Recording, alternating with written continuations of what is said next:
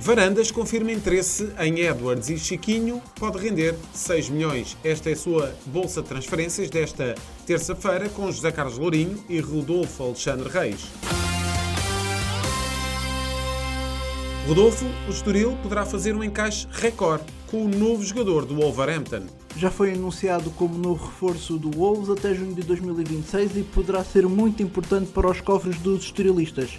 Chiquinho vai render 3,5 milhões de euros por 80% do passe e a opção pelos restantes 20% poderá canalizar mais 2 milhões e meio para o Estoril.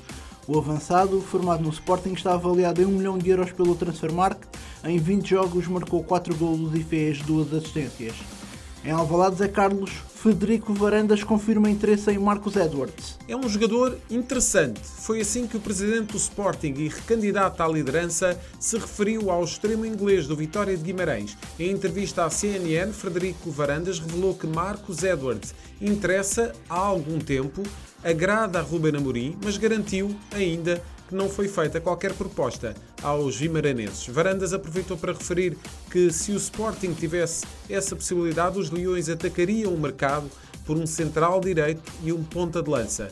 Não vale a pena chorar com aquilo que não é possível, lamentou o recandidato à liderança dos Leões. Na luz, Rodolfo faz-se luz sobre o perfil do próximo treinador do Benfica.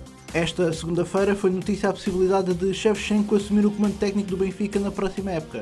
O agente do antigo avançado ucraniano confirmou a existência de uma oferta do clube encarnado.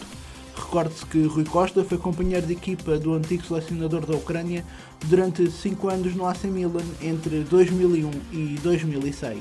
Fica por aqui a bolsa de transferências desta terça-feira. Fique atento a estas e outras notícias de esporte no site do JE.